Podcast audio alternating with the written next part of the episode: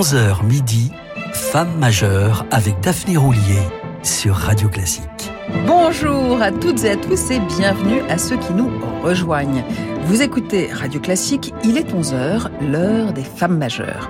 Ce week-end, nous allons rendre hommage à une soliste de tout premier plan, aussi surdouée qu'engagée, que l'histoire a une fois de plus injustement éclipsée. On pourrait par de l'alésage, la rapprocher de Fanny Mendelssohn, qui, comme elle, disparut trop tôt et dont la notoriété fut aussi quelque peu occultée par celle de son frère.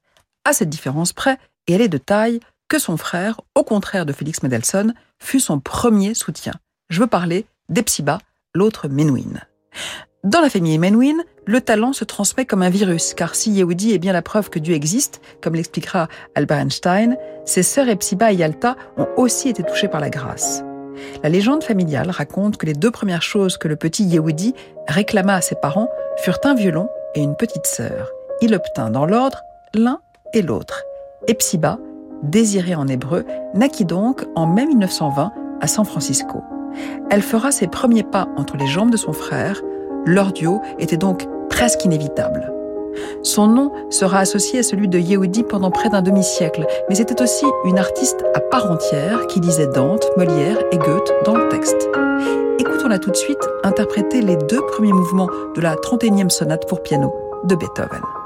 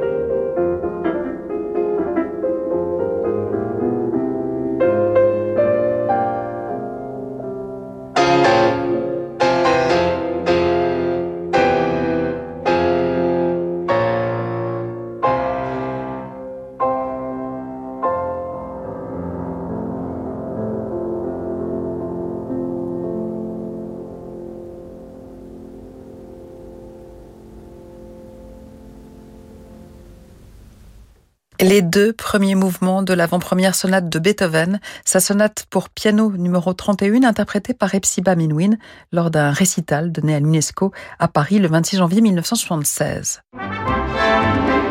Jusqu'à midi, Femme majeure avec Daphné Roulier sur Radio Classique. Il reste très peu d'enregistrements d'Epsiba Menuhin seule au piano. Rien d'étonnant à cela. Elle concevait la musique comme un partage et sans doute aussi comme une affaire de famille. C'est donc tout naturellement qu'elle privilégia la musique de chambre en compagnie le plus souvent de son frère. Yehudi parlait de gémellité siamoise. Epsiba évoquait, elle, un duo incestueux en musique. Il était l'homme de ma vie, confiera-t-elle. Issu d'une longue dynastie de rabbins russes, leur père, Moshe Mnouchin, s'établit à New York en 1913 et change bientôt son nom en Menuhin. Professeur d'hébreu et écrivain, il épouse l'année suivante Marut Asher, une russe, émigrée en Palestine pour fuir les pogroms anti-juifs de la Russie tsariste avant de venir s'installer aux États-Unis où le couple se rencontre. Yehudi et Epsiba s'avèrent immédiatement inadaptés à l'école. Le jeune Yehudi n'y passera qu'une matinée, sa sœur guère plus, juste le temps d'être jugé en grave retard scolaire, ce qui ne l'empêchera pas de maîtriser cette langue à la perfection, un talent, un de plus, qui lui vaudra le surnom de Madame Larousse, la blonde, attribué par son frère, qui lui ne parlait que six langues, comme la Benjamine Yalta. Sous la férule parentale, les enfants reçoivent une éducation stricte. Précepteurs et professeurs se succèdent, et Psiba se révèle très doué au piano. La fillette donne son premier récital à 8 ans, mais il restera sans lendemain. Sa mère préfère se consacrer à son fils aîné et refuse que ses filles envisagent une carrière d'artiste, considérant qu'il vaut mieux être heureuse que célèbre. C'est donc en catimini qu'Epsiba et Yehudi travaillent en duo. Ils finissent par se trahir un soir de 1932. Devant l'évidence, Mamina Menuhin cède. Elle les autorise même à enregistrer une sonate pour violon et piano de Mozart en 1933. Yehudi a 17 ans sa sœur 13. Ils réenregistreront en 1959 cette sonate Köchel 526, mais écoutons ce document historique.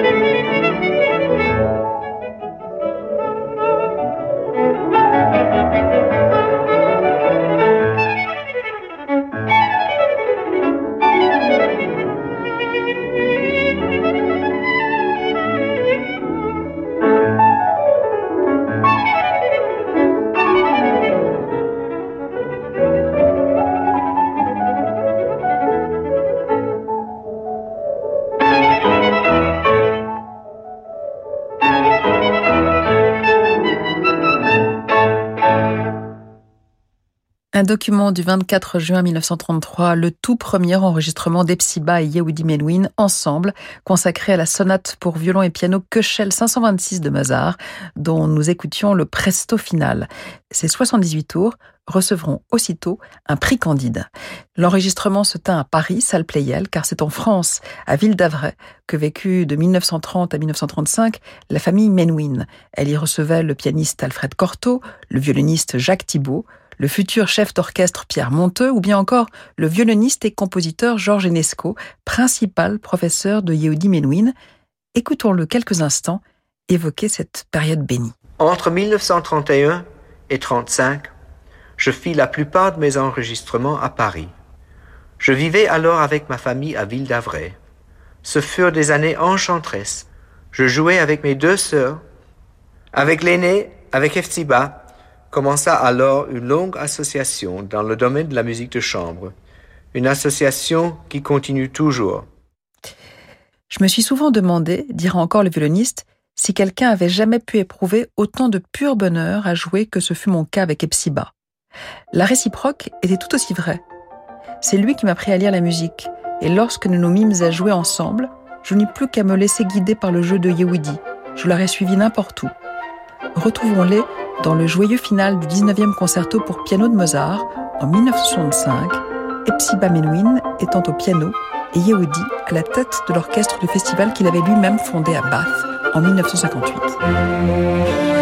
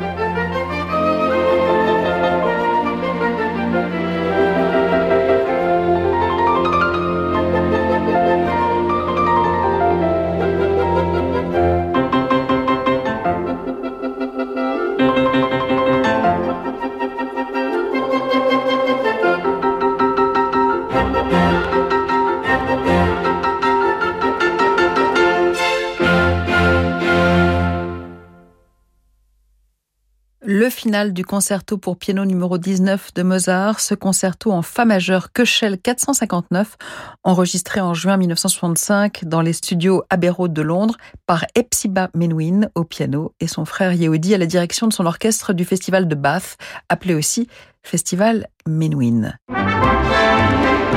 Jusqu'à midi, Femme majeure avec Daphné Roulier sur Radio Classique. Depuis leur premier récital officiel, ils étaient devenus si indissociables que le public avait bien du mal, en les voyant s'avancer sur scène main dans la main, à s'imaginer qu'Epsiba pût avoir une vie à part entière, à la fois comme pianiste et comme femme. Et pourtant, il aurait suffi de l'écouter. La voici en compagnie de George Peterson, jouer une sonate pour clarinette et piano de Brahms.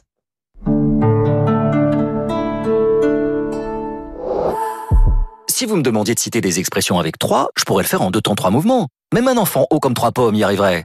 ne me remerciez pas, c'était trois fois rien. Chez Nissan, 3, c'est avant tout une bonne nouvelle. Pendant les portes ouvertes du 10 au 12 mars, bénéficiez de trois mois de loyer offerts sur les nouveaux Nissan Qashqai e-Power et X-Trail e-Power. Et profitez du plaisir de l'électrique sans recharge. Nissan. Trois loyers offerts après premier loyer en LLD 49 mois si accordiaque jusqu'au 31 mars. Détail nissan.fr.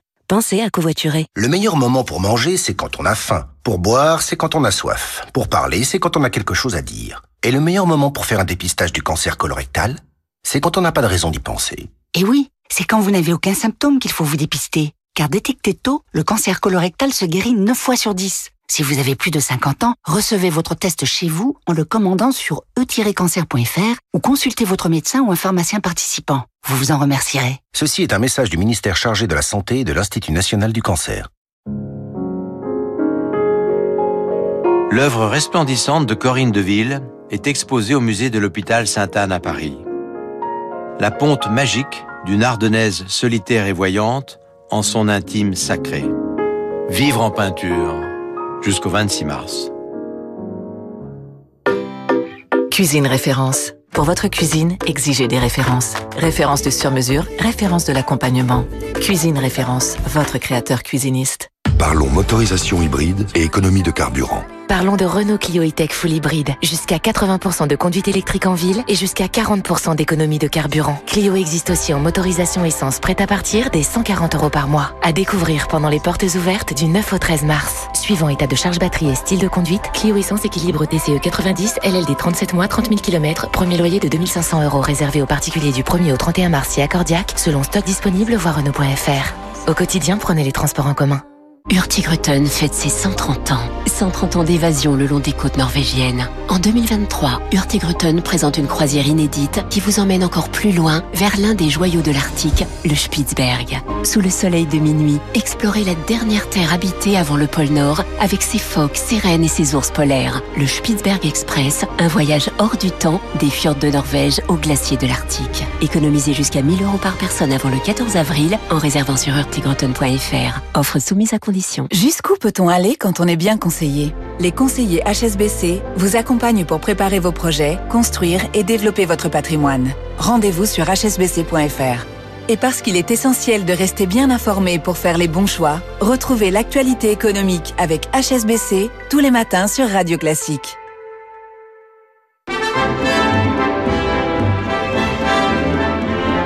Restez branchés sur Femmes majeures, on se retrouve dans quelques instants. Peugeot. Vous êtes au volant et vous vous dites que vous seriez mieux ailleurs. Oui, ailleurs, dans une nouvelle voiture mieux équipée, plus design et plus technologique. Une Peugeot, par exemple. Bref, une voiture que vous ne voudriez plus quitter. En ce moment, roulez sur classé avec Peugeot. Offrez-vous votre modèle préféré et tous ses équipements à prix exceptionnel. Découvrez nos offres pendant les portes ouvertes du 9 au 13 mars. Infos et conditions sur Peugeot.fr. Au quotidien, prenez les transports en commun. Jusqu'à midi, Femme majeure avec Daphné Roulier sur Radio Classique.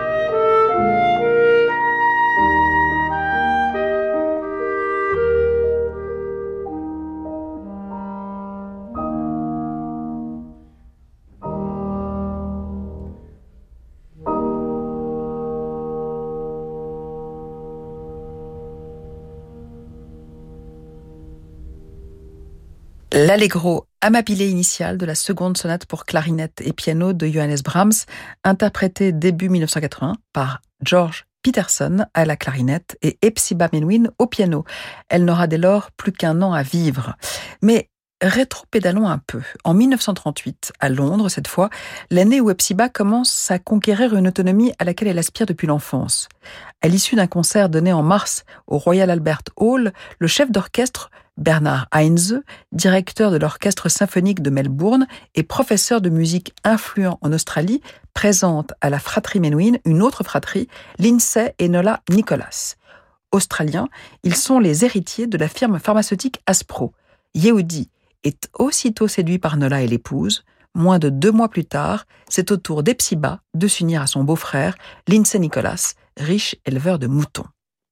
À partir de ce jour, ma carrière est terminée et bien terminée au sommet, écrira-t-elle dans son journal après ce qu'elle pense être son ultime récital avec Yehudi à l'Opéra de San Francisco. Elle renonce à ses débuts en concerto au Carnegie Hall de New York avec le prestigieux orchestre philharmonique pour suivre son mari en Australie. Elle a 18 ans et une folle envie de s'affranchir du joug maternel. Son premier geste sera d'ailleurs de jeter par-dessus bord les corsets balénés que sa mère lui imposait. Elle s'installe dans un vaste domaine à 200 km de Melbourne. Parenthèse de courte durée, le virus de la musique la rattrape pour soutenir le moral d'un pays en guerre. Mais pas que. Dès 1947, Epsiba retrouvera son frère. Écoutons-les en compagnie du violoncelliste Maurice Gendron pour le bouleversant Nocturno de Schubert.